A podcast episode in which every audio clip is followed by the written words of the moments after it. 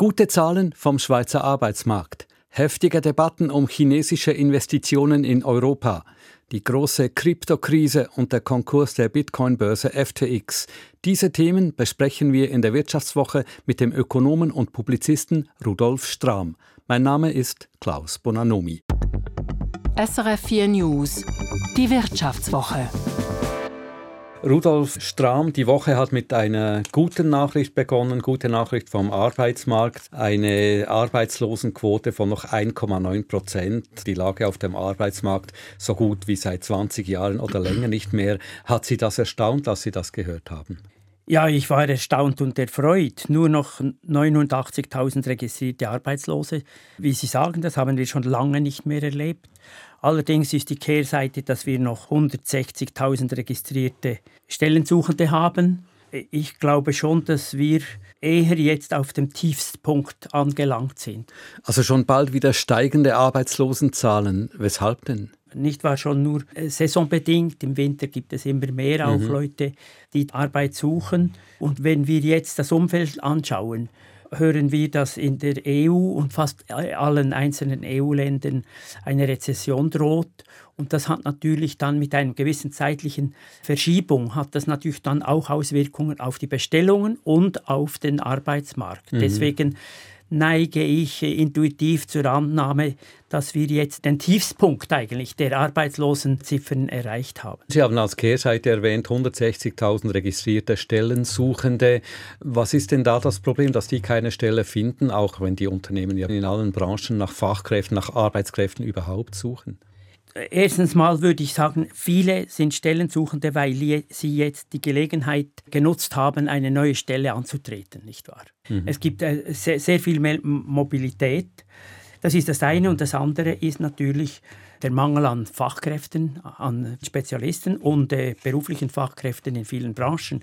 Da wird, wird werden regelrecht auch Leute abgeluchst. Ich weiß da von Firmen, die den Mitarbeitern so und so viel Entschädigung zahlen, wenn sie einen Kollegen aus einem anderen Betrieb noch ja. anheuern können für die eigene Firma. Nicht? Boris Zücher, der Leiter der Direktion für Arbeit beim SECO, hat gesagt, es sei nicht mehr nur Fachkräftemangel, sondern man müsse von einem generellen Arbeitskräftemangel sprechen. Und in einem Kommentar habe ich gelesen, heute müssen sich nicht äh, Stellensuchende bewerben, sondern die Arbeitgeber müssen sich heute bei potenziellen Angestellten bewerben. Sehen Sie das auch? Das so? ist richtig, ja. Also ich höre auch äh, solche Dinge. Aha. Es gibt keine Statistik, aber viele Betriebe waren in diesem Sommer, Herbst wirklich in der Klemme, konnten Aufträge nicht ausführen. Sie wissen also Gastbe Gastrobetriebe auch, äh, konnten hatten zu wenig Personal und konnten nicht auf vollen Touren arbeiten, mhm. obschon die Nachfrage da wäre. Man, man hat natürlich generell den Aufschwung, die, die Raschheit des Aufschwungs unterschätzt, aber zum Teil sind eben auch Firmen selber schuld, weil sie zu lange gewartet haben und meinten, wir müssen jetzt noch sparen und der Aufschwung hat sie dann praktisch überrumpelt. Es finden ja überall Lohnverhandlungen statt, zum Teil gibt es Streiks von den Bauarbeitern. Man müsste ja eigentlich denken, in dieser Situation sitzen die Angestellten am längeren Hebel und können höhere Lohnforderungen durchsetzen, aber das scheint nicht der Fall zu sein. Ja, es ist äh, Tatsächlich mit den Löhnen haben wir da jetzt nicht eine Explosion. Also in diesem Jahr äh, hat äh, man ausgerechnet, waren die Lohnerhöhungen zwischen 1 und 1,5 Prozent im Durchschnitt äh, der Branchen. Wir hatten aber jetzt in diesem Jahr 3% Jahresteuerung. Mhm, mhm, und das heißt also, wir haben in diesem Jahr einen Reallohnverlust oder, von 1, 2%. Eine UBS-Umfrage bei den Unternehmen zeigt jetzt nächstes Jahr 2 bis 3 Prozent Lohnerhöhungen. Das ist also auch keine Explosion. Allerdings verschiedene Branchen, also so Informatik, Großhandel und so, sind dann 3% oder mehr aber im Konsumgüterbereich, Detailhandel auch äh, leider auch im, im, Pflegebereich sind es äh, mhm. vielleicht 2%. Ob dann nächstes Jahr mit diesen 2 bis 3 Prozent Lohnerhöhung ein Reallohnverlust resultiert, wissen wir noch nicht. Es kommt dann auf die nächstjährige Teuerung an. Rudolf Stamm, ganz ein anderes Thema, das vor allem in Deutschland große Wellen geworfen hat, Wellen buchstäblich, wenn wir von diesen großen Ozeandampfern sprechen. Der Hamburger Hafen, der will einen chinesischen Großinvestor an Bord holen. Das hat die Regierung dann äh, mit Zähneknirschen bewilligt. Andererseits ein deutscher äh, Chiphersteller, der sollte an eine chinesische Tochtergesellschaft verkauft werden. Das hat die deutsche Regierung dann nicht bewilligt hinter, diesem, hinter all diesem steckt ja die Angst vor China, vor chinesischen Investoren und wie man damit umgehen soll. Wie, äh, wie kommentieren Sie diese Entscheide? Also mal ja im Fall von Hamburg, mal nein im äh, Fall äh, dieses Chip-Herstellers. Ja, es zeigt, dass jetzt wieder nationale Sicherheit und geostrategische Fragen eine Rolle spielen. Im Fall des Hamburger Hafens ist COSCO, das ist der chinesische staatliche Schiffskonzern, nicht alles bekommen, was er wollte. Er will natürlich mit seiner Lieferkette nach Europa eindringen. Aber das haben jetzt plötzlich geostrategische Überlegungen eine, eine Rolle gespielt. Bei Elmos, den Chips herstellen, sicher auch Sicherheitsbedenken. Kurz, ich würde sagen, dieser Paradigmenwechsel, die Deutschen sagen ja, wir sind in einer Zeitenwende, mhm, mhm. es ist etwas geschraubt äh, ausgedrückt, aber das wird uns auch einholen. Nicht wahr? Vor zehn Jahren hat Chem China, der staatliche Chemiekonzern, der, die Syngenta aufgekauft äh, und das gab keine Rebellion und nichts, obschon Chem China etwa zehn Jahre Vorsprung eingekauft hat an Forschung, an Agrarpestizidforschung. Jetzt sind wir in der aktuellen Lage, die Santo, das ist ja der größte Generika-Hersteller Europas, kontrolliert bis jetzt durch die Novartis und die will jetzt nächstes Jahr Santo abstoßen und man äh, redet natürlich jetzt auch hinter den Kulissen auch vor der Gefahr, dass ein chinesischer Hersteller die unter den Nagel mhm, reißt, mhm. weil die mhm. Chinesen liefern sowieso die Halbfabrikate und die Vorprodukte, dass sie damit auch in den europäischen Markt kommen. Und äh, ich finde, Generika-Lieferanten sind systemrelevant, immer wichtiger mhm. und deswegen spricht man ja schon zu, schon zu Recht von der Lex China auch in der Schweiz, oder? Mhm. Es, es, gab einen Vorstoß von Beat Rieder, diesem Walliser Mitte-Politiker, der angenommen wurde gegen den Willen des Bundesrates für ein Investitionskontrollgesetz. Der Bundesrat hat jetzt einen Gesetzentwurf vorgelegt gegen seinen Willen. Er hat ja bisher immer die, den freien Handel betont. Diesen Paradigmenwechsel, sehen Sie den auch in der Schweiz? Ist das auch in der Schweiz angekommen? Ja, es ist ein bisschen Systemlogik, dass das bei uns jetzt auch kommt nicht zu, zufälligerweise auch eben von äh, Ständerat Rieger und auch von Frau Badran im Nationalrat bezüglich der Energieinvestitionen und Kraftwerke. Die haben natürlich mhm, vor allem an mhm. das gedacht, aber der Bundesrat, Sie haben es gesagt, das SECO ist natürlich dagegen. Alle die Freihändler wollen das nicht. Also nicht die das ist gegen die Freihandelsdoktrin. Jeder kann überall alles kaufen und machen, was er will. Aber ich glaube, es ist jetzt unvermeidlich, gerade auch in jetzt unter dem Blick der Russland äh, des Krieges in der Ukraine. Und jetzt stellt sich natürlich schon die Frage, welche Firma ist systemrelevant und schützenswert? Ich war in der Pandemie wollten alle äh, systemrelevant sein, sogar mhm. Theateranlässe mhm. und so weiter, mhm. aber das muss mal entschieden werden. Dann zweitens ist natürlich auch die Frage, welche fremden Investoren muss man weg abhalten? Ja, man muss irgendwo zwischen gut und böse, ja, zwischen genau. erwünscht und unerwünscht unterscheiden. Ja, genau. Das ist ja nicht genau, ganz einfach. Genau, und das ist natürlich sehr politisch sehr heikel. Ich glaube, es wird sich in der Schweiz so eine, eine Lösung herausbilden, dass sicher ein Kontrollsystem, aber äh, ich erwarte nicht, dass jetzt da sehr, sehr viele Firmenübernahmen einfach verhindert werden oder vielleicht mit gewissen Bedingungen. Äh, ich denke, denke schon so sensibel sind Elektronik- und Chipsherstellung. Und dann Lieferketten, die Logistik, mhm. dann mhm. eben die Energieanlagen, also Kraftwerke. Und ich persönlich würde auch sagen, auch Medikamentenlogistik äh, ist eigentlich systemrelevant.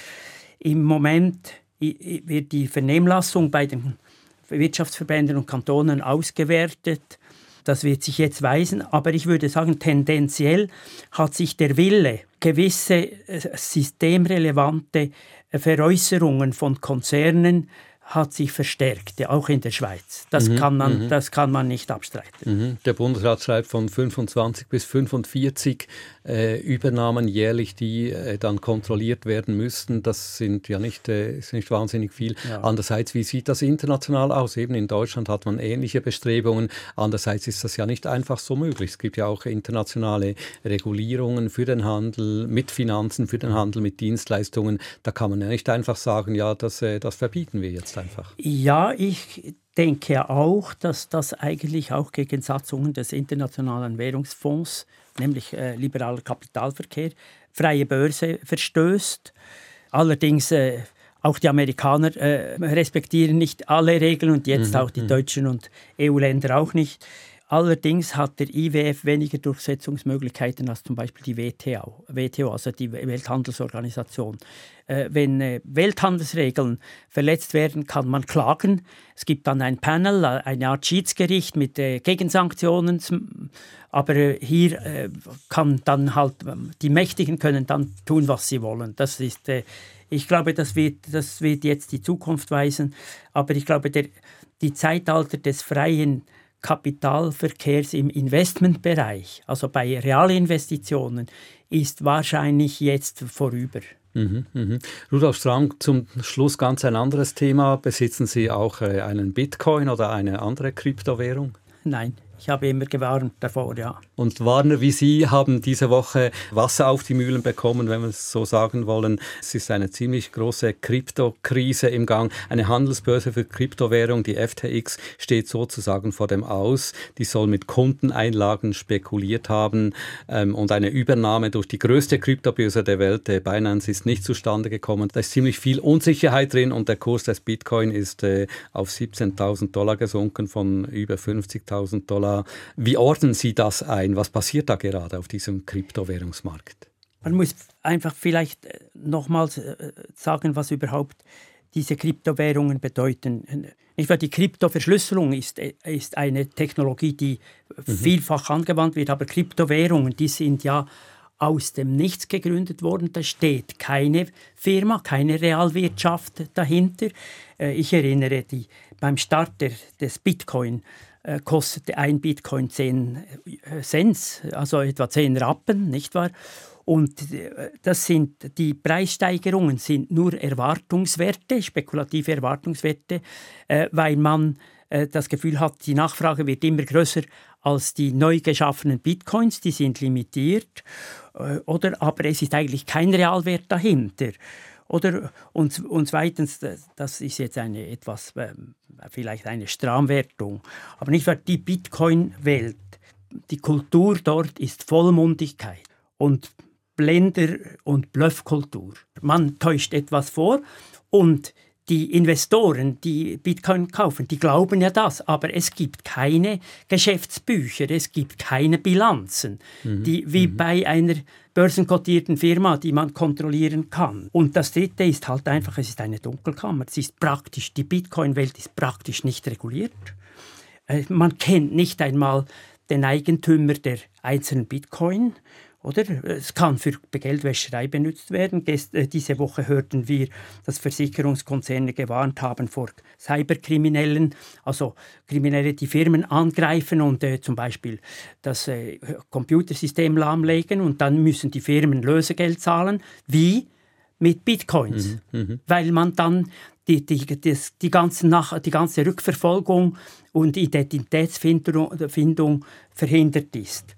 Darum ist ja schon die, diejenigen, die am meisten warnen vor Bitcoin, sind ja die Kriminalitätsbehörden in allen Ländern wegen der Geldwäscherei, nicht wahr? Mhm. Und dieser verdunkelten äh, schwarzen Transaktionen und zum Teil auch die Notenbanken. Und jetzt sind wir an einem Punkt, wo sich dann zeigen wird, werden die Behörden jetzt die Kraft haben. Also das heißt dann, ja, ich werde jetzt helvetisch.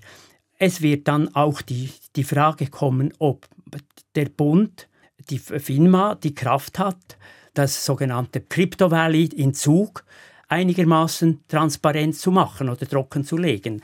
Es sind dann verschiedene Staaten, die dann auch betroffen sind, wenn sie regulieren müssen. Das sind wir äh, so weit sind wir noch nicht, aber es könnte wenigstens ein Zeichen sein, nicht mhm. wahr? Also fehlende Transparenz, fehlende Regulierung, vielleicht auch fehlender Durchblick oder fehlendes Wissen bei den Regulierungsbehörden. Das sind ja, das sind ja sehr äh, eben intransparente und sehr komplizierte Geschäfte. Ich glaube auch. Das hat ja sogar der frühere FINMA-Direktor hat das gesagt, dass es äh, enorm schwierig ist, überhaupt diese neuen Transaktionen zu durchschauen. Das Kryptosystem erlaubt keinen Zugang über die Identität des Kunden. Mhm. Und auch die Kriminalbehörden und die Polizei kann das nicht öffnen. Sie brauchte schon in Kriminalitätsfällen, bräuchte sie dann auch den Schlüssel. Und deswegen ist das sozusagen systemisch gar nicht durchsichtig. Und es kann dann eben wie jetzt die Börse, die zu, nicht wahr, dieser, dieser 30-jährige Börsenhändler, Multimilliardär sogar, mhm. der äh, als großer Guru und Messias der Bitcoin-Welt gefeiert worden ist, der konnte eigentlich Dinge tun, die völlig intransparent waren, oder? Und äh, vielleicht sogar schlimmer als bei Lehman Brothers vor äh, 14 Jahren, mhm. oder? Ja, Sie sprechen Lehman Brothers an. Ich, war, ich habe auch gelesen, das ist ja ein Lehman-Moment für die Kryptobranche. Also Lehman Brothers, diese Investmentbank, die ist äh, 2008 zusammengebrochen. Das war der Auslöser oder einer der Auslöser der großen Finanzkrise. Dann ähm, kann diese Kryptokrise auch entsprechend auf die Realwirtschaft durchschlagen. Ich glaube, das ist die Kernfrage, die wir heute stellen. Das ist noch nicht so klar. Es gibt verschiedene Äußerungen. Ich würde eher sagen nein, weil die normalen Börsen mit den kotierten äh, Aktien und Konzernen, die haben sich ja eigentlich nie in die Bitcoin-Welt begeben. Es gibt vielleicht dann einzelne Schuldner, die beides machen, in beiden Bereichen, Sphären sozusagen tätig mhm. sind. Aber ich würde so intuitiv sagen, dass es nicht große Auswirkungen hat und nicht durchschlägt jetzt auf die Realwirtschaft. Die großen Firmen, vielleicht haben sie eine Handelsgruppe, die etwas mit Kryptowährungen arbeitet, aber das ist, Bitcoin ist noch keine Investmentwährung. Und deswegen schlägt sie auch nicht auf die realen Firmen durch. Hoffen wir es, dass es so kommen wird. Wir werden es sehen. Rudolf Strahm für heute, vielen Dank für dieses Gespräch. Ich danke Ihnen.